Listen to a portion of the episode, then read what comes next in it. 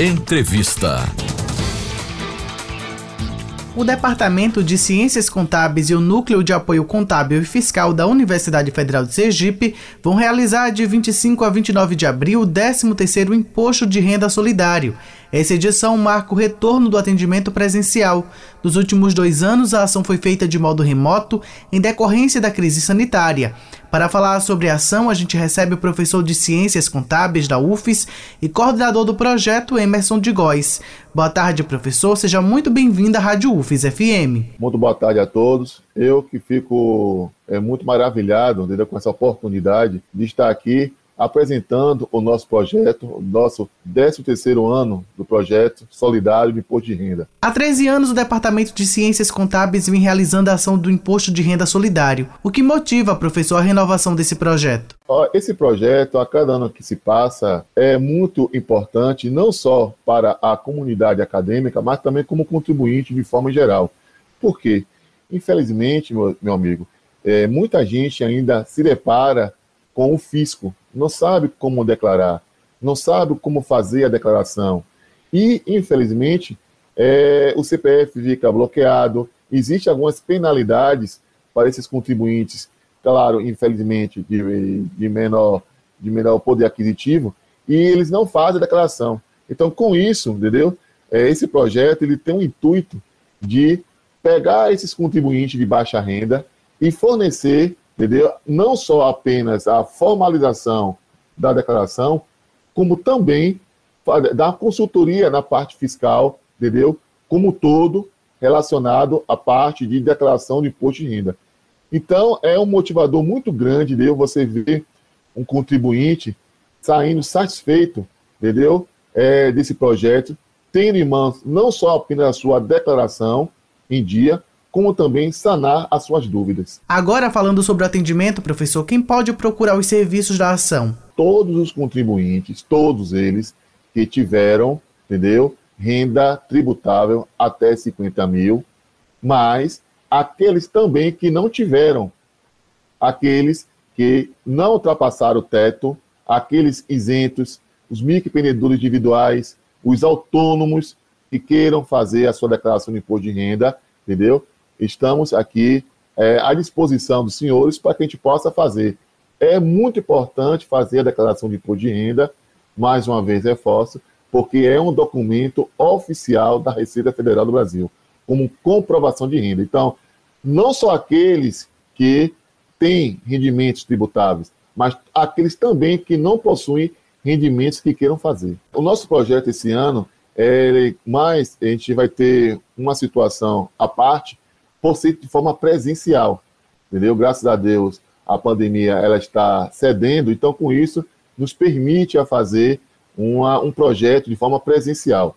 E esse ano também, geralmente a gente, nós, a gente realmente faz em três dias, a gente vai fazer em cinco dias, onde dia 25, dia 26 e 27, nós estaremos realizando o nosso projeto no Sebrae, das 9 às 12 e das 14 às 16. E 28 e 29, aí vai ficar limitado apenas para a, a parte acadêmica, os funcionários, entendeu? Da Universidade Federal, onde será realizado das 9 às 12 e das 14 às 19. Então, lembrando, repetindo, o SEBRAE, todo o público externo, entendeu? Aqueles interessados em fazer, estamos aqui à disposição. E para a comunidade acadêmica, será 28 e 29 no laboratório da, do DCC, Departamento de Ciências Contábeis, na Universidade Federal, aí em São Cristóvão. Existe a possibilidade de agendamento? Esse ano, eu, nós queremos é, bater a meta do ano passado. No ano passado, nós conseguimos atender em média de 35 a 40 declarações de forma virtual. Então, este ano eu gostaria muito, entendeu? Que os contribuintes, entendeu? Nos procurassem para fazer declarações. Então, eu quero ultrapassar esses 40. Então, essas 40 é, é, declarações durante o projeto. Então, em média, eu quero fazer, vou torcer que aconteça, entre 10 a 15 declarações por dia. Com relação à, à parte de agendamento, é, infelizmente não será agendado, será de forma presencial. A, o contribuinte chegando lá, ele vai receber uma senha, vai ser por ordem de chegada, a gente vai passar por uma triagem, vai verificar se as documentações do contribuinte de fato estão em conformidade, estão de conformidade, recebe a senha e aí será atendido. Cada dia terá quatro pessoas, quatro alunos, entendeu? Durante a manhã e mais quatro alunos durante a tarde, para é, estar à disposição para a realização da declaração de imposto de renda dos contribuintes. O que o contribuinte precisa levar, professor, para a realização do atendimento? Como de praxe, é, toda a documentação é muito importante que ela seja é, referente ao ano calendário, no caso 2021. Então, quais são os documentos necessários?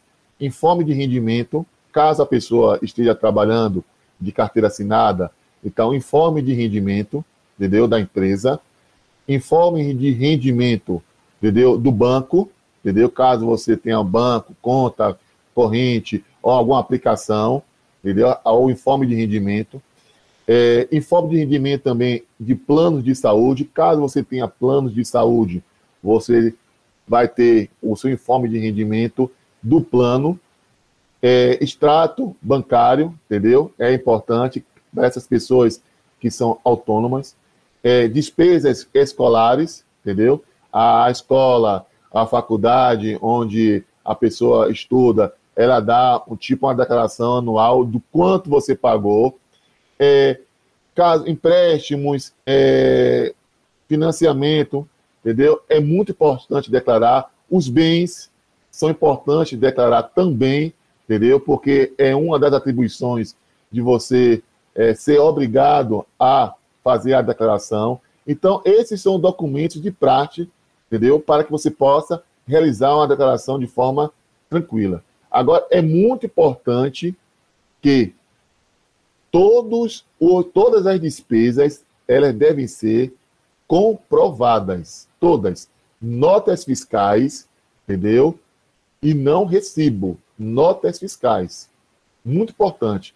Por quê? Porque quando você tem a. Quando você faz a declaração e você coloca na declaração uma despesa, vai existir o confronto, entendeu? Entre o que foi informado e o que já está informado pelo, pela pessoa que prestou.